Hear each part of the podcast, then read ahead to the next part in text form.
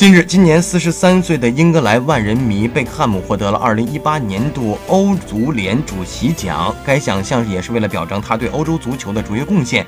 他也成为了继罗布森爵士和查尔顿爵士以后第三位赢得该奖项的英国足球界的人士。在所有人看来，欧足联主席奖堪称欧洲足坛的终身成就奖，其分量之重不言而喻。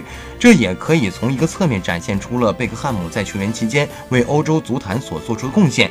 值得一提。但是，在贝克汉姆的职业生涯当中所获得的荣誉，也是大大小小一箩筐。而此时，这个奖项也的确是对贝克汉姆的职业生涯的另一种认可。